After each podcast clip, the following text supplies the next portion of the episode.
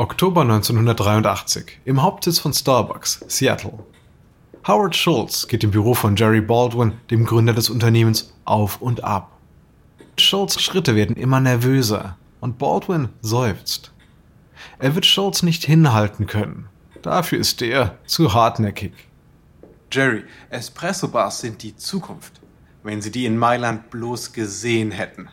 Tja, Howard, aber ich hab's nicht gesehen. Tja, die Leute hier wissen nicht, wie großartiger Espresso eigentlich schmeckt. Wir werden es ihnen zeigen. Baldwin steht auf, geht zur Tür und öffnet sie. Das Gespräch ist für ihn beendet. Aber Schultz gibt nicht auf. Er will Baldwin um jeden Preis umstimmen. Aber Jerry, überlegen Sie doch. Gut, okay, gut, Howard. Sie können das mit der Espresso Bar testen. Fantastisch, danke. Also, ich brauche etwa 130 Quadratmeter in einem unserer Geschäfte. Sie bekommen 28, maximal. Also, also keine Tische und Stühle? Nein, nur eine Theke. Okay, gut, ich versuch's. Schultz räumt eine Ecke in einem Starbucks aus und stellt dort eine chromglänzende Espressomaschine auf. Zwei Baristas lernen dann, italienische Kaffeegetränke zuzubereiten. Und dann, an einem ungewöhnlich kühlen Tag im April 1984, wird die Espresso Bar eröffnet. Schultz beobachtet nervös die ersten Kunden, die den Espresso probieren. Aber ihre Begeisterung ist offensichtlich. Am ersten Tag bedienen sie 400 Kunden. Ein erstaunlicher Erfolg. Schultz gratuliert den Baristas. Bald besuchen die Espresso Bar 800 Kunden am Tag. Abend für Abend stürmt Schultz in Baldwins Büro und wedelt mit den Belegen der Umsatzzahlen. Jerry, Jerry, die Kunden stehen in Schlangen vor der Tür. Ja, die Leute mögen es, das stimmt. Aber es lenkt von unserem Kernprodukt ab, nämlich dem Verkauf von Kaffeebohnen. Sie müssen die Bar aufgeben. Verstehen Sie doch, Jerry, die Bar lockt Kunden in die Filiale. Es ist jetzt einfach nicht der richtige Zeitpunkt für ein neues Projekt. Wir konzentrieren uns voll auf die Übernahme von Pete's Coffee. Schultz will das nicht hinnehmen.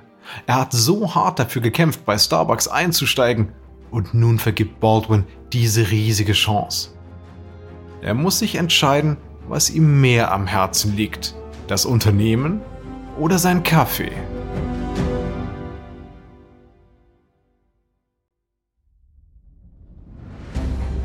Ich bin Alexander Langer für Wandery und das ist Kampf der Unternehmen.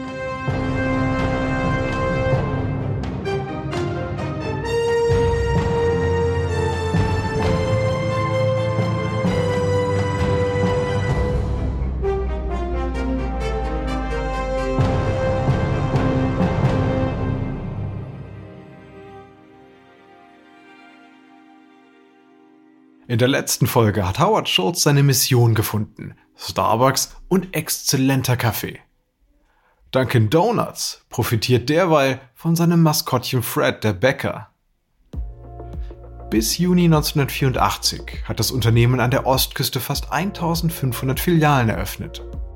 Und an der Westküste ist Howard Schultzes Leid, seinem Traum nachzutrauen, nämlich Starbucks in ein Kaffeehausgeschäft zu verwandeln. Also, er muss etwas unternehmen. Und dies ist Episode 3. Scholz gegen die Bohnenzähler.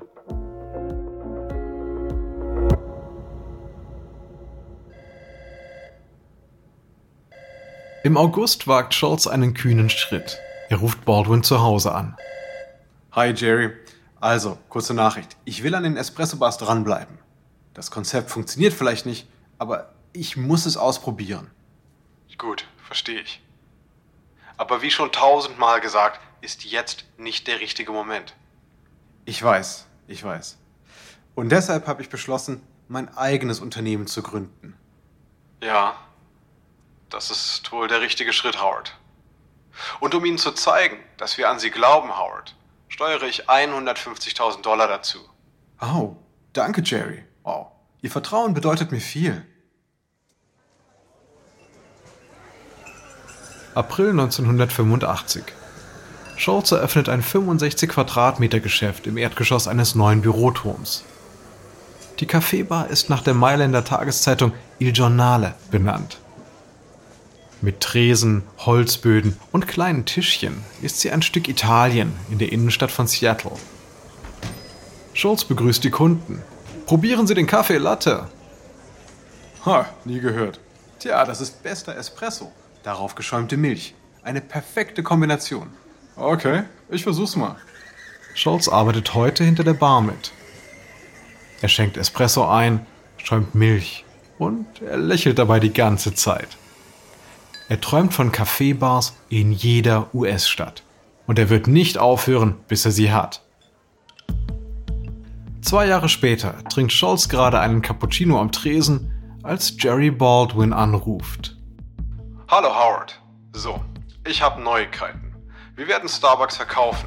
Alle sechs Filialen. Warum? Warum? Wir wollen uns auf Pete's konzentrieren. Und ich will, dass Sie Starbucks bekommen. Sie haben 90 Tage Zeit, um das Geld zu beschaffen. Der Preis ist 3,8 Millionen Dollar. Und das ist viel Geld für Schulz. Aber die Aussicht, Starbucks zu besitzen, stimmt ihn euphorisch. Er schafft es, Investoren von seinem Kaffeebar-Konzept zu überzeugen. In zwei Monaten sammelt er 2 Millionen Dollar ein und ist überzeugt, dass er auch noch den Rest heranschaffen wird. Doch kurz vor Ablauf der Frist bittet Baldwin um ein Treffen in der City. Tut mir leid, Howard. Äh, einer Ihrer Investoren hat uns 4 Millionen angeboten. Direkt in Bar. Schultz starrt ihn an. Es ist, als öffne sich der Erdboden unter ihm. Doch zum Glück hat Schultz den mächtigsten Anwalt der Stadt auf seiner Seite. Es ist Bill Gates Sr., Vater des Tech-Moguls. Es ist der Kollege eines Freundes. Schultz wird aktiv. Und Gates ist eine überragende Persönlichkeit. Im wahrsten Sinne des Wortes. Er ist zwei Meter groß und verunsichert so selbst die ganz hohen Tiere. Gates hört zu und sucht mit Schultz dann das Büro des Investors auf. Sie marschieren an der Sekretärin vorbei, direkt zu seinem Tisch. Noch bevor der Mann etwas sagen kann, explodiert Gates. Sie sollten sich was schämen, die Träume anderer zu stehlen. Halten Sie sich zurück. Dieser junge Mann hier kauft die Firma, nicht Sie. Und das war auch schon alles. Der Investor zieht das Angebot zurück. Im August 1987 kauft Howard Schultz Starbucks für 3,8 Millionen Dollar. Doch Schultz steht vor einem Dilemma. Der Kaffeemarkt stagniert. Junge Leute trinken lieber Limonade. Er muss herausfinden, wie er sie zu Starbucks und an die Theken mit dem guten Kaffee und dem Espresso locken kann. Gar nicht so einfach. Aber Scholz hat Vertrauen in seine Kompetenz und in seinen Kaffee natürlich. Er wird nicht locker lassen, bis er Millionen von Menschen von hochwertigem Kaffee überzeugt haben wird.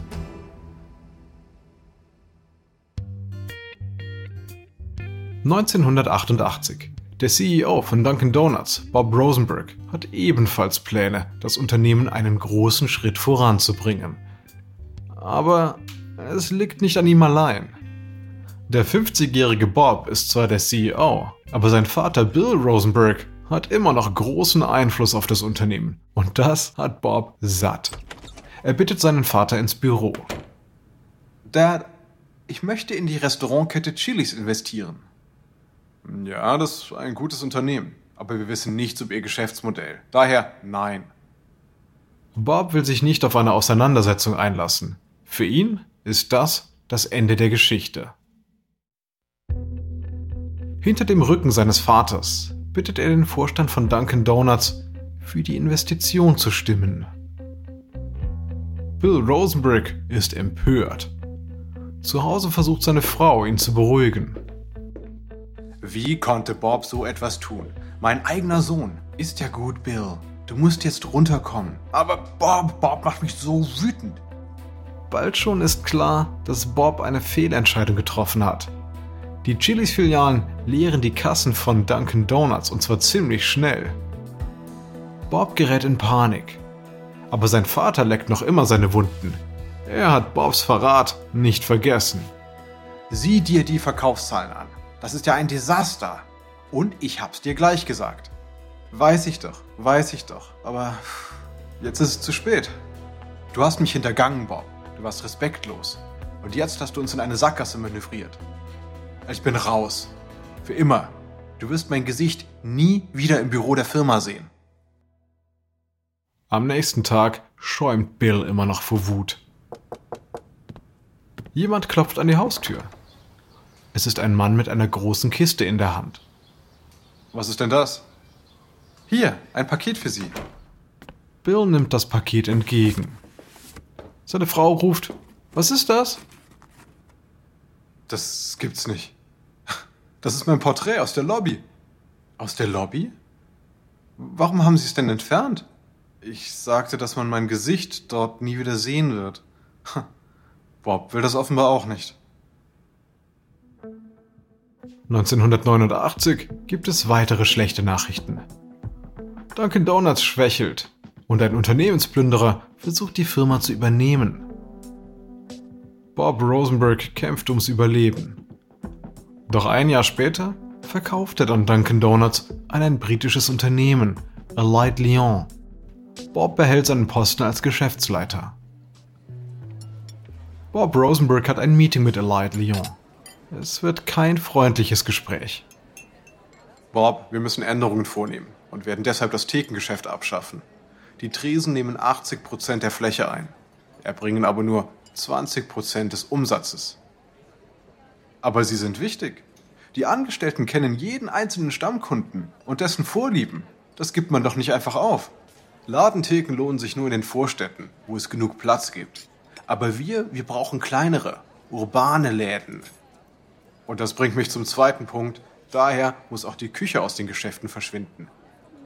Aber Moment, unsere Gäste lieben es bei der Zubereitung der Donuts zuzuschauen. Trotz aller Proteste installiert Allied Lyon separate Küchen und stellt auf die Belieferung der Filialen um.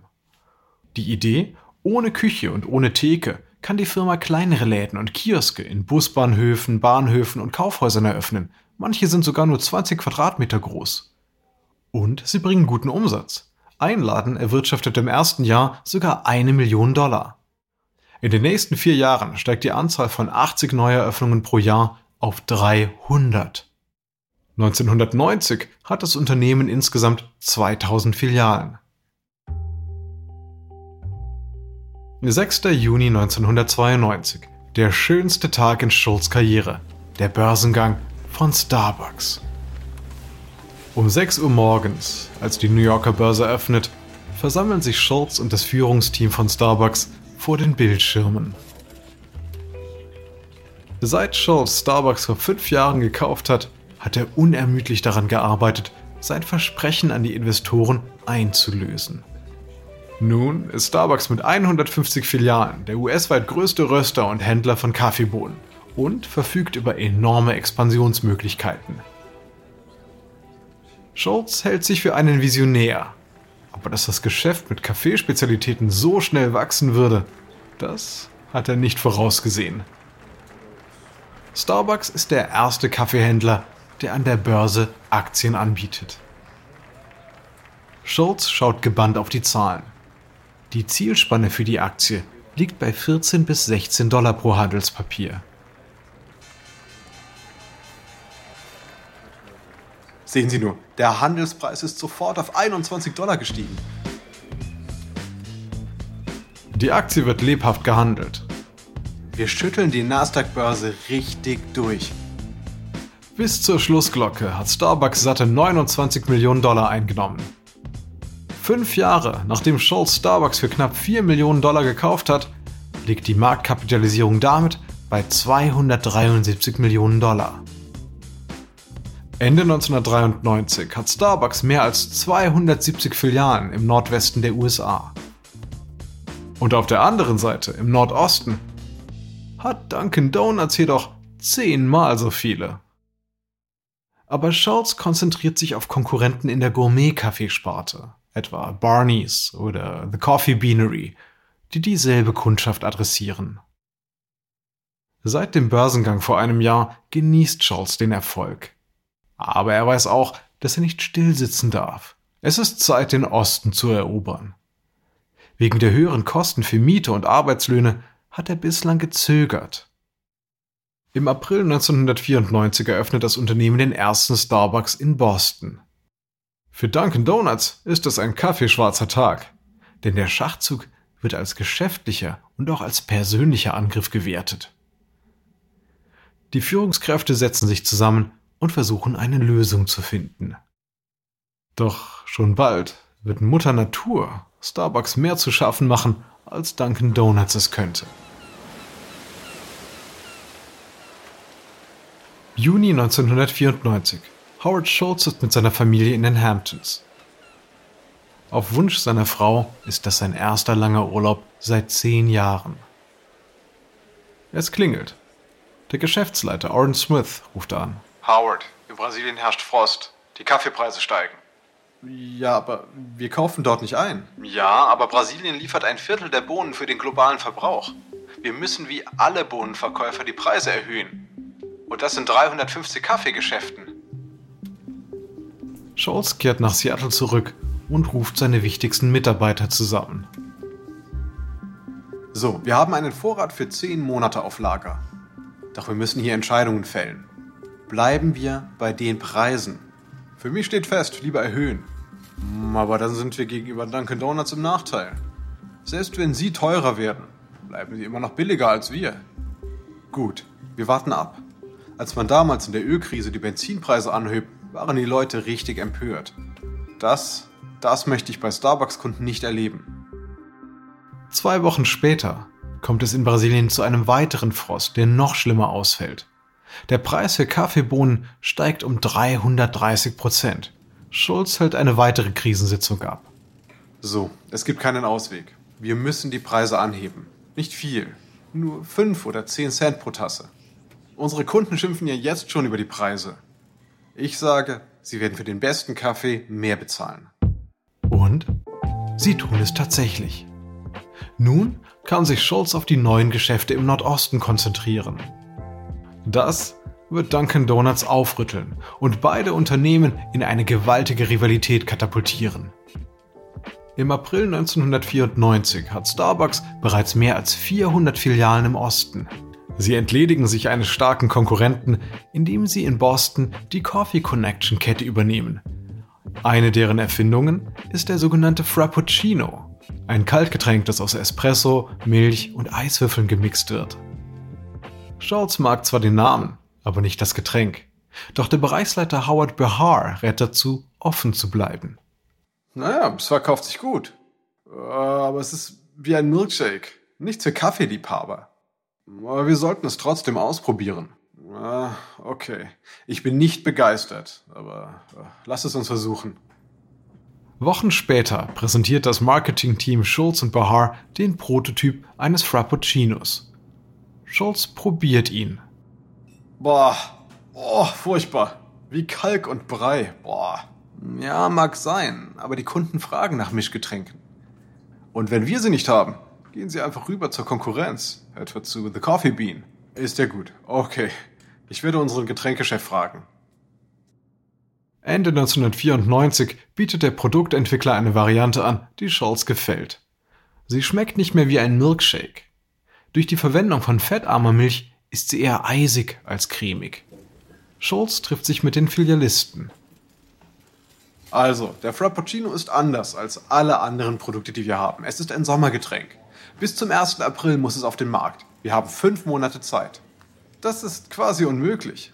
Tja, aber nur so kann sich die Mundpropaganda bis zum Sommer ausbreiten und entwickeln. Also los. Im April 1995 werden die ersten Frappuccinos gemischt. In den Geschmacksrichtungen Kaffee und Mokka. In den ersten zwei Wochen werden eine Million Getränke verkauft. Im Sommer macht der Frappuccino schon 11% vom Umsatz aus. Äußerst beliebt ist er im Nordosten der USA, wenn es heiß ist. Und das kann Dunkin' Donuts nicht ignorieren. Das Unternehmen muss reagieren, und zwar schnell. Und schon bald werden sich die beiden Konkurrenten mit der Entwicklung von immer neuen Kaltgetränken ein echtes Wettrennen liefern.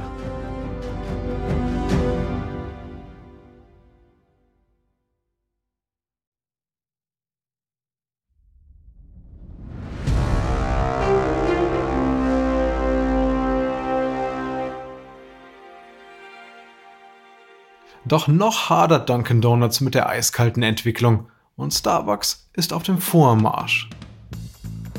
Bis 1996 haben sie mehr als 1000 Läden in den USA und ihre ersten internationalen Geschäfte sind in Singapur und in Japan.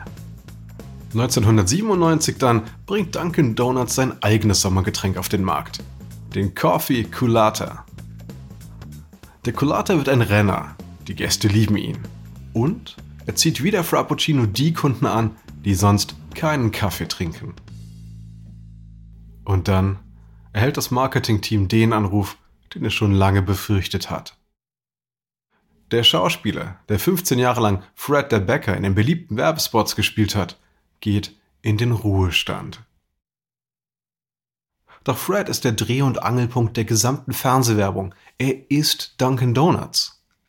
Das Team versammelt sich also eilig. Alle lieben ihn. Das wird eine riesige Enttäuschung. Wir müssen den Schock irgendwie abmildern. Wie wäre es, wie wäre es mit einer Kampagne, in der Fred verabschiedet wird? Wie wäre es mit einer Art Ruhestandsfest? Ja, oder eine Parade. Wir machen einfach alles drei. Am Tag der Parade in Boston gibt es zu Freds Ehren kostenlose Donuts. Seine Fans verschlingen 6 Millionen Exemplare in 3300 Filialen. Nun allerdings stellt sich die Frage, wie man diese Zuneigung gegen Starbucks einsetzen kann. Und zwar weltweit. 1999 feiert Dunkin' Donuts den Verkauf der 8 Milliardsten Tasse Kaffee. Im Jahr 2000 eröffnet die Firma die 5000. Filiale außerhalb der USA, auf der Insel Bali in Indonesien. Doch Starbucks ist mit mehr als 2000 Filialen in den USA auf dem Vormarsch und auch in 18 anderen Ländern präsent, darunter in Großbritannien und in Neuseeland. Zum Ende des Jahrzehnts beginnt die Zeit der Kalorienbomben und Jugendliche sind begeistert. Als Starbucks im Sommer 1999 den Caramel Frappuccino einführt, wird er das Lieblingsgetränk der Schüler. Die Erwachsenen ziehen nach. Dunkin' Donuts schießt mit dem Dunkaccino zurück. Ein eisgekühlter Cappuccino mit dicken Schokoladenstückchen und Schlagsahne. Ein Werbespot mit einer Leinwandlegende verhilft ihm zum Erfolg. Wow! Al Pacino? Nicht mehr Al, sondern Dunk. Dunkaccino? Don't mind if I do. What's my name? Dunkachino. It's a whole new game. Dunkachino. You want creamy goodness? I'm your friend. Say hello to my chocolate blend. Attica, hooah, lottie light. This whole trial is out of sight. They pull me back in with hazelnut too. Caramel swirl. I know it was you. 2003 holt Dunkin' Donuts mit einer Espresso-Revolution erneut zum Schlag gegen Starbucks aus. Die einst schlichte Marke wird mit ihrer Espresso- und Cappuccino-Linie vornehmer. Für den Erfolg braucht Dunkin' kein kostenloses WLAN oder Samtsessel wie Starbucks. Bei Dunkin' ist man stattdessen mit einer günstigeren Ausstattung und orangefarbenen Formica-Tischen zufrieden. Dunkin' Donuts geht es gut, womöglich zu gut. Als Teil der Restaurant-Holding Dunkin' Brands, zu der auch Baskin Robbins gehört, macht Dunkin' Donuts 80% des Umsatzes aus. Die Zeit ist reif für eine Private Equity Übernahme. Im Jahr 2006 kaufen drei Firmen, nämlich Bain Capital, die Carlyle Group und Thomas H. Lee Partners, Dunkin' Brands für 2,4 Milliarden Dollar. Jeder weiß, dass Dunkin' Donuts bald an die Börse gehen wird. Wochen später schaltet Dunkin' Donuts eine millionenschwere Werbekampagne und die zielt auf den Edelkaffee-Rivalen ab. Der Slogan lautet America runs on Dunkin'. In einem der ersten Werbespots stehen verwirrte Kunden vor einem Starbucks-Menü mit exotischen Wörtern wie Latte, Duo und Venti. Ist es Französisch oder ist es Italienisch? Oder sogar Fritalisch? Delicious lattes from Dunkin' Donuts. You order them in English, not for Italian. America runs on Dunkin'. Starbucks ignoriert den Spot. Die Firma macht nie Werbung. Schultz ist überzeugt, dass positive Mundpropaganda die beste Werbung ist. Dann beginnen die Grabenkämpfe. Dunkin' Donuts eröffnet buchstäblich Seite an Seite mit Starbucks neue Filiale. und wirbt so deren Kunden ab. Kaffee macht 63% vom Dunkin Donuts Umsatz aus.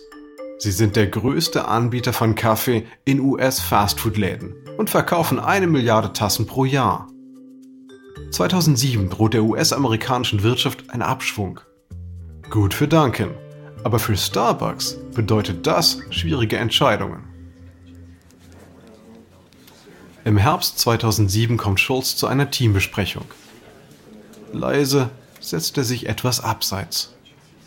Er ist nicht mehr CEO, sondern leitet Global Strategy und Marketing.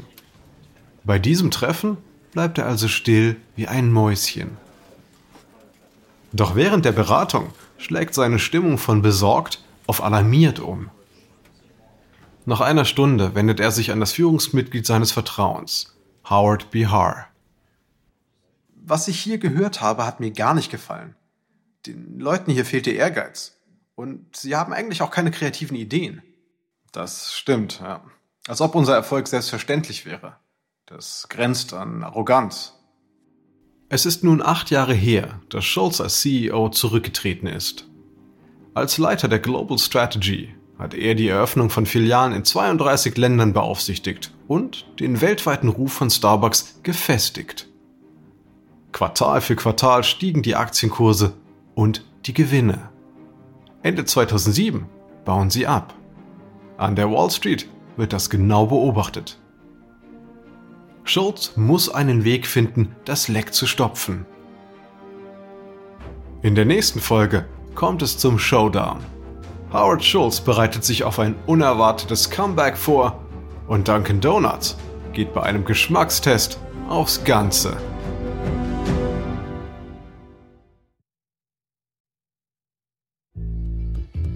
Dies ist Episode 3 von Starbucks vs. Dunkin' aus Kampf der Unternehmen von Wandery. Wir hoffen, dass Ihnen diese Sendung gefallen hat. Abonnieren Sie den Podcast noch heute auf Apple Podcasts, Amazon Music Audio Now oder in Ihrer Lieblings-Audio-App. Tippen oder wischen Sie über das Titelbild des Podcasts, um weiterführende Hinweise zu erhalten.